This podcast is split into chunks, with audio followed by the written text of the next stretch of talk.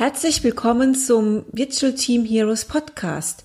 Hier gibt es Inspiration, spannende Insights und praktische Tipps, um dein virtuelles Team gezielt und erfolgreich voranzubringen. Viel Spaß!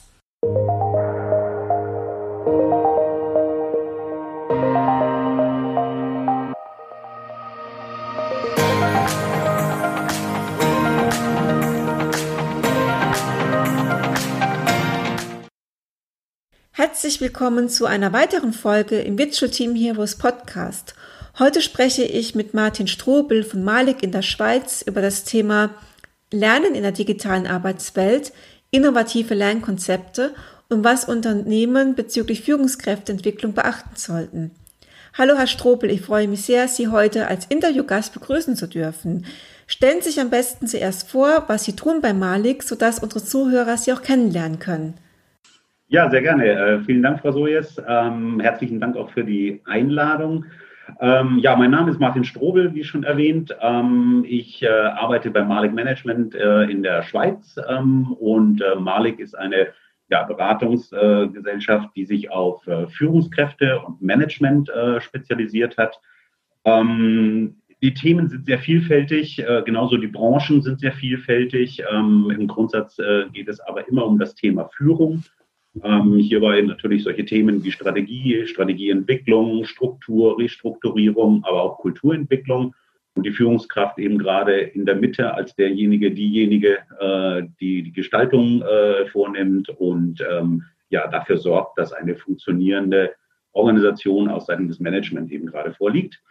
Ähm, ansonsten zu meinem Background her ähm, ursprünglich mal BWL studiert und ich bin inzwischen seit ja knapp 20 Jahren in Beratung und äh, Design und Implementierung von Führungskräfteentwicklung ähm, ja, tätig. Ja, super. Vielen Dank. Ähm, es sind sehr spannende Themen. Ich finde auch die äh, Malik-Beratung sehr interessant, sehr renommiert und äh, was sie tun. Und deswegen äh, freue ich mich besonders, dass, dass wir heute sprechen. Und wir haben ja auch ein ganz spannendes Thema zum Thema Lernkonzepte. Wir sehen ja ganz viele Veränderungen momentan. Beschleunigt durch natürlich Corona die letzten Monate. Und ich denke, der äh, digitale Wandel wird sich auch nicht entschleunigen die nächsten Monate. Ganz im Gegenteil, es wird alles sehr dynamischer. Mhm. Und was noch sehr oft vergessen wird, ist das Thema Lernen in der digitalen Welt. Und der Arbeitsplatz wird mehr und mehr digitaler. Das stellt auch die Mitarbeiter und die Unternehmen vor neue Herausforderungen, was das Thema Lernen betrifft. Und wie hat sich denn Ihrer Meinung nach das Lernen in der digitalen Welt bereits verändert oder wie wird sich das Lernen noch verändern und worauf sollten sich Unternehmen denn einstellen? Ja, ähm, gute Frage. Ähm, ich würde mal vielleicht sogar noch einen Schritt zurückgehen, etwas grundsätzlicher anfangen, weil häufig eben gerade von der neuen Herausforderung Digitalisierung geredet wird. Und äh, das ist natürlich auch grundsätzlich richtig. Ähm, gleichzeitig aber, ähm, wenn man es mal grundsätzlicher betrachtet, der digitale Arbeitsplatz und das digitale Lernen ist ja an sich nun ähm, eigentlich ja nichts ganz Neues. Zumindest ist die Digitalisierungstechnologie äh, ja schon seit langem da. Ähm, vielleicht äh, hat der eine oder andere das mehr oder weniger angewendet. Ähm, was Neues, äh, denke ich, aus unserer Zeit ist inzwischen das Leistungsniveau, ähm, das mit der Digitalisierung einhergeht. Das heißt eben gerade, dass die Geschwindigkeit, die Speicherkapazität, die sind inzwischen so weit gediehen, dass sie uns ähm, im Unternehmen äh, und auch insbesondere bei Lernen vielleicht auch zu etwas Neuem befähigt. Mhm. Neu ist für mich aber, wenn wir das Thema Digitalisierung eigentlich eher ein Thema, das die Folge daraus ist. Und zwar eben gerade äh, die Überlegung, dass jetzt mit der Digitalisierung alles mit allem letztendlich vernetzbar ist. Und damit natürlich auch ähm, Raum und Zeit so als Koordinatoren, die wir von früher ja noch so, so kennen, mhm. äh, werden und damit eben gerade die Gleichzeitigkeit ähm, äh, ermöglicht wird. Heißt aber auch natürlich, dass sich auch die Komplexität beim Lernen, aber auch beim Lehren, äh, wenn man das mal so, so nennt, äh, natürlich aber erhöhen wird. Ähm, das heißt, äh, wenn man das mal so betrachtet, äh, jetzt gerade auch unter der Corona-Thematik auch, habe ich aber den Eindruck und die Beobachtung, dass die Akzeptanz steigt. Ähm, sehe aber noch das Problem, dass mit alten Arbeitsmethodiken an die Dinge rangegangen mhm. Ja, das sehe ich auch so. Also ich sehe noch ganz viele klassische Handbücher in den Unternehmen und mhm. weniger, dass man wirklich innovative Lernplattformen benutzt. Ähm, es gibt ja Technologien, um auch Echtzeit-Lerninhalte kontextsensitiv bereitzustellen. Also das finde ich zum Beispiel einen ganz spannenden Ansatz, dass man sagt, okay, ich befinde mich irgendwo in einem Kontext und das System erkennt, in welchem Kontext ich mich befinde und gibt mir dann ja. das passende Lerninhalt aus, dass ich mich am Arbeitsplatz auch selbst befähigen kann. Und ähm, ich, ich kenne so ein bisschen den, den Ansatz des Performance Supports, dass man sagt, man reduziert Classroom-Training, trainiert nur noch, was wirklich wichtig ist, um das Prozess zu verstehen, um das Business zu verstehen und alles andere lagert wirklich in den kontextsensitives Lernen am Arbeitsplatz aus. Ähm, ich finde es ein, so ein neuer Ansatz, den ich zum Beispiel ganz spannend finde. Absolut. Ähm, um da auch bisschen, auch ein bisschen, bisschen geht auch ein bisschen mehr schon in die, ähm, ins AI rein, ins Artificial, Artificial Intelligence. Und dann sind wir schon bei der Frage, welche neuen Lernkonzepte werden aus Ihrer Sicht benötigt? Und äh, ja, haben Sie da Erfahrung? Können Sie sowas schon beschreiben, so eine Art Performance Support oder ist das noch was anderes? Was ja. sehen Sie da momentan noch? Also ich finde immer ganz wichtig, ähm, jetzt ähm, vor dem Hintergrund Digitalisierung, Technologien, dass wir aber auch nochmal auf den Mensch schauen und eigentlich auch eine relativ alte Erkenntnis, äh, dass äh, insbesondere Erwachsene anders lernen als Kinder und ja. im Prinzip eigentlich jeder Mensch ein Stück weit anders lernt. Der eine ist eher der visuelle Typ, ähm, der hört auch, äh, äh, vielleicht hört er oder kombiniert das gerne mit dem Hören auch. Der eine lernt gerne alleine, der andere lieber gemeinsam. Ähm, der eine braucht noch ein Stück weit Erklärungen dazu, während der andere lieber liest. Also wir sollten uns immer insbesondere aus Unternehmenssicht schauen, ähm, dass wir eben gerade eine bestimmte Zielgruppe haben äh, und nicht davon ausgehen, dass diese Menschen homogen äh, gleich lernen äh, am besten, sondern eben gerade sehr individuell. Zum anderen ähm, ist es meiner Meinung nach mal, dass man auch mal auf die unterschiedlichen Formate schaut. Natürlich haben wir das alte analoge Format, äh, Präsenzformat und jetzt haben wir viele neue ähm, Plattformen, digitale Formate auch. Und von früher kennt man natürlich auch, und die sind heute ja auch noch aktuell, gewisse Mischformen, sprechen wir nun vom E-Learning oder vom Blended Learning. Ähm, für mich ist einfach die Erkenntnis für Unternehmen oder würde ich den Unternehmen ans Herz legen, eben gerade ähm, dass wir gerade aktuell in der Corona-Situation leider Gottes es beobachten können, dass Präsenztrainings eins zu eins versucht werden, digital abzubilden. Ja, das sehe ich auch. Genau. Ja. Und das halte ich, ich meine, dass diejenigen, die in der Branche kennen, äh, tätig sind und es mal ausprobiert haben, ähm, das halte ich für den falschen Weg. Das ist ein Stück weit so, als ob man äh, eine neue Welt mit den alten Werkzeugen betritt. Mhm. Und das funktioniert nicht. Das heißt konkret, was müssten Unternehmen jetzt meiner Meinung nach berücksichtigen? Heißt es eben gerade, dass wir mal auch mal schauen, ähm, was brauchen eigentlich die Teilnehmer wirklich äh, in ihren Herausforderungen in dem Job ähm, und welches Wissen ähm, soll eigentlich angeeignet werden, das wirklich auch direkt persönlich im äh, Arbeitsumfeld direkt relevant ist. Das heißt, wir müssen äh, Lernkonzepte ähm, inzwischen abstimmen auf persönliche Anforderungen und wieder, wenn wir die Teilnehmer anschauen, auf individuelle Stärken. Äh, auf eigenes Lerntempo, auf eigene Lerngewohnheiten. Und ich glaube, dazu ähm, sind jetzt inzwischen auch die Technologien da, dass wir sie eben gerade anders anwenden und nicht mehr eben gerade das alte Präsenztraining eins zu eins abbilden. Und dann hat es natürlich auch den Vorteil, dass wir unabhängig vielleicht von Terminen sind und insbesondere unabhängig von Reisetätigkeiten oder irgendwelchen Hotelaufenthalten. Ja, ja, können Sie was beschreiben? Was sollte man denn tun? Ähm, Skill-Level-Check machen zum Beispiel ähm, und dort eine homogene Gruppe zu haben an Vorkenntnissen oder ich denke, ein Wissensarbeiter lernt ganz anders, braucht ganz anderes als jemand, ähm, ein Blue-Collar-Worker, also ähm, wirklich ähm, in, in der Produktion.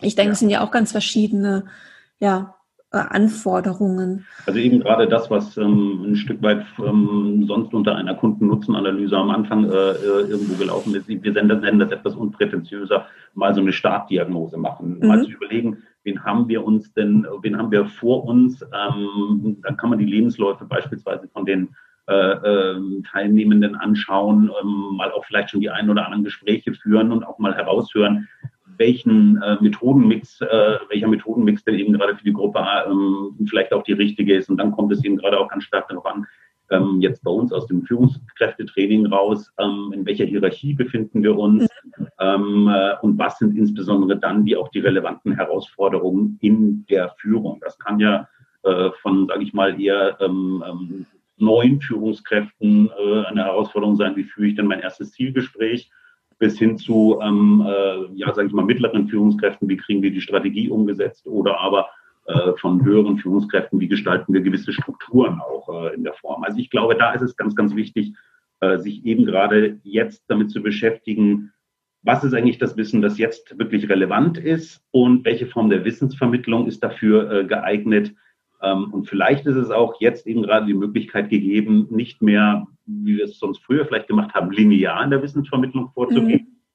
Gerade jetzt die Möglichkeit zu haben, flexibel und adaptiv eben gerade Lernstrukturen zu schaffen, womit natürlich auch wieder Komplexität erhöht wird und man vielleicht auch auf Akzeptanzschwierigkeiten stoßen wird. Ja, dann sind wir schon bei den Hindernissen. Das wäre auch meine nächste ja. Frage. Welche Hindernisse gibt es denn? Welche Hindernisse sehen Sie, solche neue Konzepte zu implementieren in Unternehmen? Ja, ähm, also der erste Fokus wird ja häufig darauf gelegt, auf die technische Infrastruktur. Ich glaube schon auch, das ist richtig. Ist natürlich braucht man gute Hardware, gute Software, eine stabile Konnektivität. Auch jetzt äh, bei unserem Interview ja auch aber ähm, wir müssen immer aufpassen, wir sollten uns die Methodik in Führungskräfteentwicklung oder in, in, äh, beim Lernen nicht von der Technik bestimmen lassen. Das heißt eben gerade überlegen, welcher Methodenmix ist auch dann eben gerade der richtige, was lässt sich über die Technik abbilden. Und ich glaube, das größte Hindernis ist hier noch, ähm, die Akzeptanz zu schaffen für neue Formate, wie es häufig eben gerade in Veränderungen äh, ist. Äh, dass gerade dieses Werben für Akzeptanz, Überzeugungsarbeit äh, zu leisten, dass man eben gerade auch mit diesen neuen Formaten ähm, arbeiten kann ähm, und eben gerade die Verantwortung auch übernehmen kann als Teilnehmer, wie aber auch vielleicht als äh, Trainer, äh, eben gerade dieses parallele Lernen und Anwenden, äh, dass mhm. man in diesem Modus dann auch über, äh, dann arbeitet. Mhm. Und ähm, jetzt sind wir so ein bisschen bei Lernkonzepten gewesen, Methodik, Durchführen ähm, neue Art und Weise der Durchführung. Ich finde es ganz spannend, äh, die digitale Welt oder das digitale Arbeiten stellt ja auch ganz neue Anforderungen ähm, an die Menschen. Und welche Skills benötigen denn Mitarbeiter, um den Anforderungen in der digitalen Welt begegnen zu können? Also was, was braucht man am digitalen Arbeitsplatz, um wirklich ähm, effizient und produktiv sein zu können? Ist es ja. vergleichbar mit dem analogen Arbeitsplatz? Was ist da wirklich, was ist da wirklich anders? Also wo sehen Sie da die notwendigen Skills, die auch Unternehmen vermitteln sollten? Ich äh, bin da mal ein bisschen provokativ. Äh, provokativ. Ich glaube, Gerne. eigentlich keine neuen Skills. Okay. ähm, wenn man überlegt, ähm, der Fokus liegt eben gerade häufig, wenn man jetzt dieses Thema Fähigkeiten äh, äh anschaut, auf dieses, wie wende ich die Technik an? Aber wenn wir mal so ein bisschen mal uns selber betrachten, dann hat keiner von uns irgendwo ein zweitägiges Seminar absolviert mit anschließender Zertifizierung, um ein Smartphone zu bedienen. Sondern ähm, ich glaube, das mhm. kommt eben gerade durch die Anwendung äh, dann auch dazu. Und was es letztendlich braucht, sind eigentlich Fähigkeiten, die wir schon immer gebraucht haben. Äh, meiner Meinung nach eben gerade solche äh, Fähigkeiten, nennen Sie es auch Skills, wenn Sie wollen, äh, zum Thema Selbstorganisation, Selbststeuerung. Ja. Und für mich auch ganz wichtig immer wieder das Thema ähm, Wille und Disziplin, äh, die Dinge dann eben gerade auch zu planen und durchzuziehen. Ähm, ich bin mir da durchaus bewusst, das klingt jetzt nicht besonders sexy, insbesondere in der Welt der Skills und Personalentwicklung und Kompetenzen. Aber wenn wir mal ehrlich sind, dann sind eben gerade diese Themen Selbststeuerung, Selbstorganisation, Disziplin, das kennen wir aus dem Studium, das kennen wir aus der Ausbildung, manchmal sogar aus der Schule.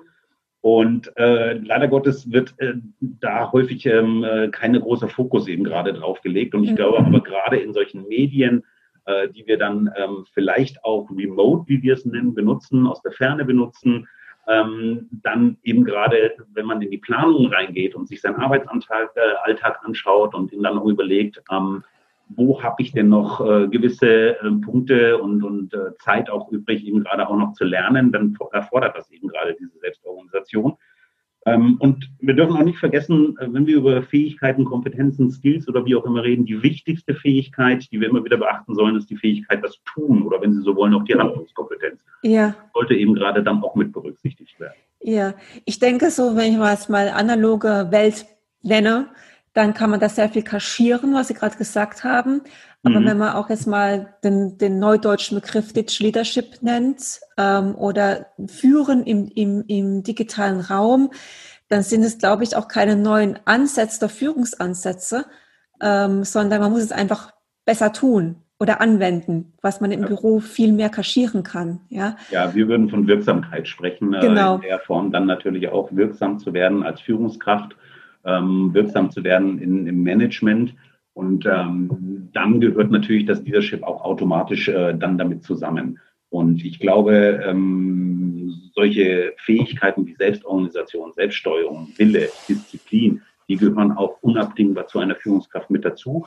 Und hier ist es eben gerade die Selbstführung, die in ja. solchen äh, Themen bei Lernenden eben gerade äh, dann mit dazu kommt. Ja, ich fand es jetzt auch ganz spannend, ähm, wenn ich mit Unternehmen äh, vor Corona gesprochen habe, mit Führungskräften, die haben immer gesagt, ja, wir, wir können das nicht so, äh, Digital Workplace war noch ein bisschen weit weg oder man hat gerade angefangen, wirklich ähm, umzustellen auf digitales Arbeiten. Äh, man hat da sehr viele Hindernisse gesehen und sehr viel, ja, Glaubenssätze auch gehabt. Und wenn ich mit den gleichen Unternehmen, ich habe das wirklich, ich habe die alle durchtelefoniert, jetzt so während Corona oder jetzt im Sommer, ne, wo man so ein bisschen Erfahrungswerte hat. Und da war durchgängig die Meinung, wir haben es alles auf Anhieb super geschafft, ähm, ohne weitere Hilfe. Wir sind sehr, sehr produktiv und wir hätten nicht gedacht, dass es so gut funktioniert. Also das ist ja dann das passiert, was Sie sagten, dass wir alle schon diese Fähigkeiten haben, die in uns schlummern.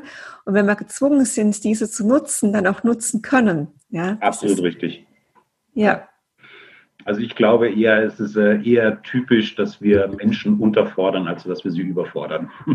ja. Und, äh, sehr viel schlummert eben gerade in Menschen drin und auch eben gerade die Anwendung von neuen Technologien, ähm, ohne dass es da ähm, ja, äh, hochkomplexe Trainingsmaßnahmen braucht, um diese Technologien zu verwenden. Ich glaube, jetzt ist es eher auch an der Zeit, äh, an von Unternehmen und Trainern darüber nachzudenken, wie verwenden wir diese Technologien denn eben gerade sinnvoll. Und da kann es nicht unbedingt sein, dass wir denselben Weg gehen wie damals im analogen Anwendung. Das bringt mich auch zur nächsten Frage. Wenn man gerade jetzt ähm, neue, alte Welt vergleicht, Möglichkeiten, Opportunities haben, welche Chancen sehen Sie für Unternehmen in der Zukunft? bezüglich der neuen Technologien? Ja, die Chancen sind natürlich vielfältig, meiner Meinung nach. Ähm, aber vielleicht Grundvoraussetzung ist, äh, dass dann eben gerade auch vorher ähm, von den Unternehmen als auch dann wieder von den Trainern auch die richtigen Rahmenbedingungen geschafft werden. Ähm, das heißt eben gerade diese technische Infrastruktur, äh, die Freiheitsgrade, die es dann auch braucht, die müssen eben gerade den Teilnehmenden dann auch eingeräumt werden. Äh, wenn man dann auf die Chancen schaut, dann ist es natürlich schon klar, ähm, ich habe vorhin von Zeit und Raum und dem Stück weit der Aufhebung von Zeit und Raum gesprochen. Äh, das heißt, die Unabhängigkeit steigt natürlich äh, hervorragend. Ähm, und das ähm, ermöglicht eben gerade den Teilnehmern dann auch arbeiten und lernen, vielleicht ein Stück weit selbst parallel zu organisieren. Für die Unternehmen hätte das natürlich wieder den enormen Vorteil, dass die Erreichbarkeit dann auch wieder gesichert ist. Mhm ganz typischen Schwierigkeiten wie Terminkoordinationen vielleicht auch wegfallen, wenn eben gerade ähm, auch remote gelernt wird. Ähm, insbesondere das Wissen, dass man ja vielleicht auch alleine lernen kann.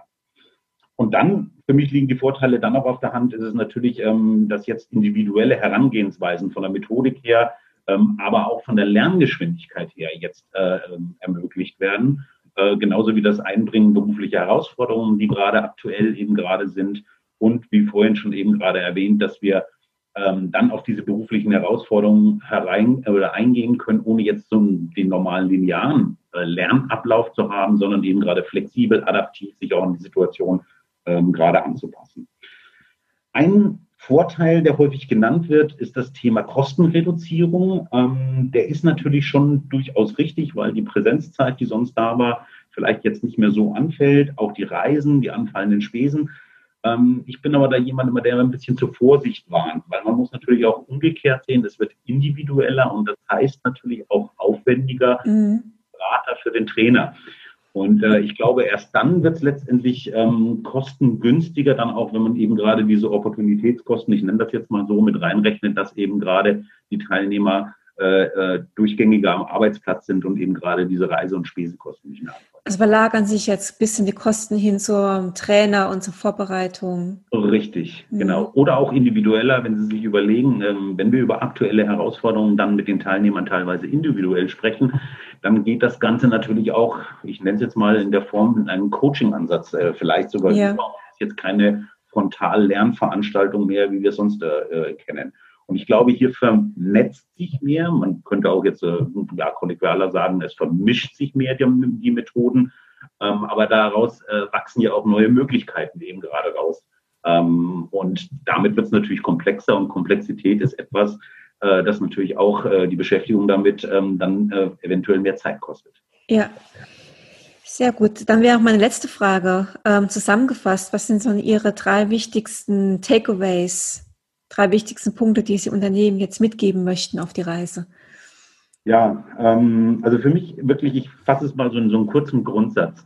Ich glaube, ähm, Führungskräfteentwicklung in Zukunft hat, ist immer zweierlei gestaltet. Ähm, einerseits, was kann man alleine lernen, also das Lernen alleine, und was können wir gemeinsam anwenden. Und mhm. dann eben gerade die direkten äh, Methodenmix dann auch äh, darunter legen. Das eben gerade dieser Grundsatz, lerne alleine, wende gemeinsam an, äh, in Zukunft sicher ein Grundsatz wird, der in neuen Entwicklungen, Führungskräfteentwicklungen äh, stattfindet.